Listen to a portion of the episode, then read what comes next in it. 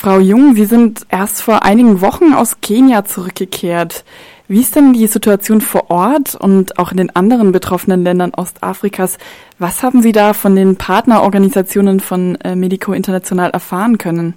Es war eigentlich eine paradoxe Situation. Ich war ja zunächst in Nairobi, also in der Hauptstadt von Kenia, und die Dürre wird in so einem städtischen Raum erstmal gar nicht unbedingt sichtbar im ersten Moment. Man merkt manche Sachen, die anders sind, beispielsweise, dass Nomaden ihre Viehherden auf die Grünstreifen der Ausfallstraßen innerhalb dieses städtischen Raums treiben. Aber ansonsten ist erstmal alles ganz normal. Man merkt die Hungerkrise natürlich an Debatten, an politischen Debatten, an der Frage, wie sehr sie den Wahlkampf jetzt in Kenia beeinflusst. Dort im August Wahlen.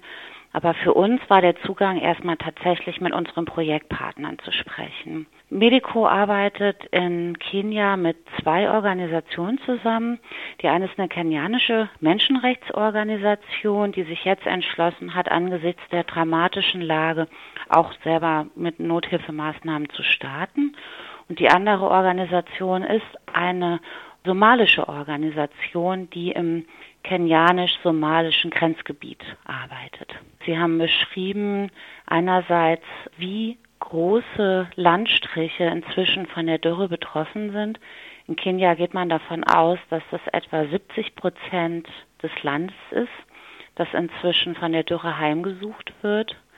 Sie haben berichtet von Menschen im ländlichen Gebiet, denen die Kraft fehlt, sich noch auf die Flucht zu begeben, um sich in Sicherheit zu bringen, sondern die halt dort ausharren in der Hoffnung auf Hilfe und wo klar ist, wenn die Hilfe nicht kommt, werden sie dort sterben, werden sie verdursten, werden sie verhungern. Sie haben berichtet von massiv steigenden Wasserpreisen.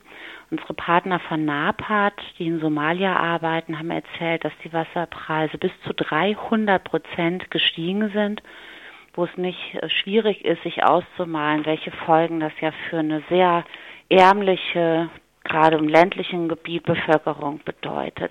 Das waren so die Eindrücke, mit denen sie zurückgekommen sind. Also eine sehr dramatische Situation infolge eben von einer Dürre. Was sind denn jetzt die, abgesehen von dieser Dürre, die unmittelbaren Ursachen dieser aktuellen Hungerkrise? Also es ist so, dass natürlich die Dürre das Problem hervorgerufen hat. Und dass man aber sehen kann, wenn man jetzt in die Vergangenheit zurückguckt, nämlich in die letzte Dürre, die jetzt ziemlich genau sechs Jahre zurückliegt, dort haben wir schon einige Faktoren benannt, die eine solche Situation beschleunigen und verschlimmern. Und dazu gehört beispielsweise die Landnahme, das sogenannte Landgrabbing dazu. Und man kann gerade in diesen sechs Jahren, die zwischen den beiden Dürren liegen, sehen, dass das Landgrabbing in einem Land wie Kenia erst so richtig in Fahrt aufgenommen hat. Dass es viele Verträge gibt, das fruchtbare Land an ausländische Investoren zu verpachten, die darauf beispielsweise Zuckerrohr anbauen, was dann bestimmt ist für die Produktion von Biodiesel oder die darauf Lebensmittel anbauen, die dann in reiche Länder wie zum Beispiel nach Saudi-Arabien gehen. Das ist natürlich eine völlig unhaltbare Situation in einem Land, das selber immer wieder von Hunger bedroht ist, solche politischen Entscheidungen zu treffen. Dazu kommen andere Faktoren. Natürlich spielt der Klimawandel eine wichtige Rolle.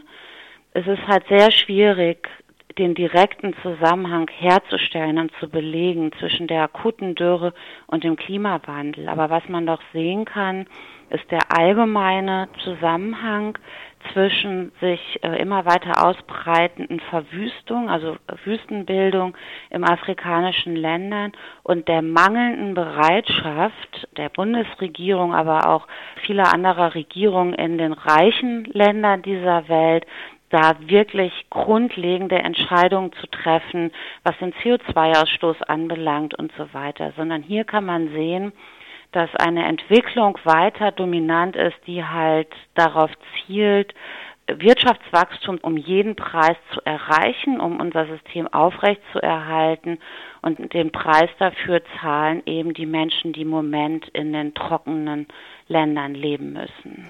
Wie ist es denn mit der Nothilfe jetzt im Moment bestellt? Mhm. Also laut Vereinten Nationen sind ja ungefähr 20 Millionen Menschen gerade akut betroffen von einer ähm, Hungerkrise, die sich dort anbahnt.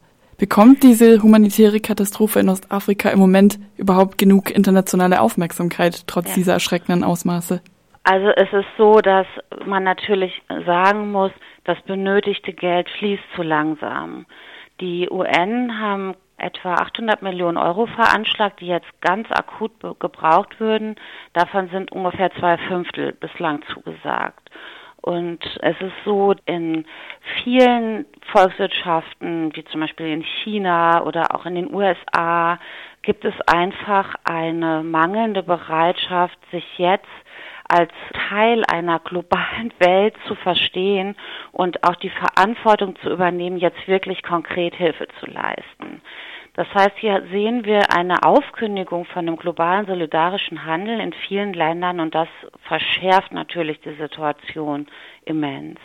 Diese Entsolidarisierung hat aber schon vorher angefangen, weil die Frühwarnsysteme nämlich ziemlich gut funktioniert haben und schon vor über zwei Jahren eigentlich Alarm geschlagen wurde, auch auf Seiten der UNO. Und es hat aber das Wissen um die drohende Dürrekatastrophe hat eben nicht zu einem konstatierten politischen Handeln geführt. Und das ist natürlich etwas, was skandalös ist. Gleichzeitig sehen wir, und das hat mich als Mitarbeiterin von einer kritischen Organisation wie Medico sehr gefreut und auch sehr überrascht, muss ich sagen, dass trotz wirklich dramatischer Situationen wie zum Beispiel dem nicht enden wollenden Krieg in Syrien und vielen anderen Konfliktlagen, denen wir uns gerade gegenüber sehen, es doch eine große Spendenbereitschaft gibt und eine Bereitschaft, in der Bevölkerung sich solidarisch zu zeigen, zu Spendensammlungen aufzurufen, um die konkreten Hilfsmaßnahmen zu unterstützen.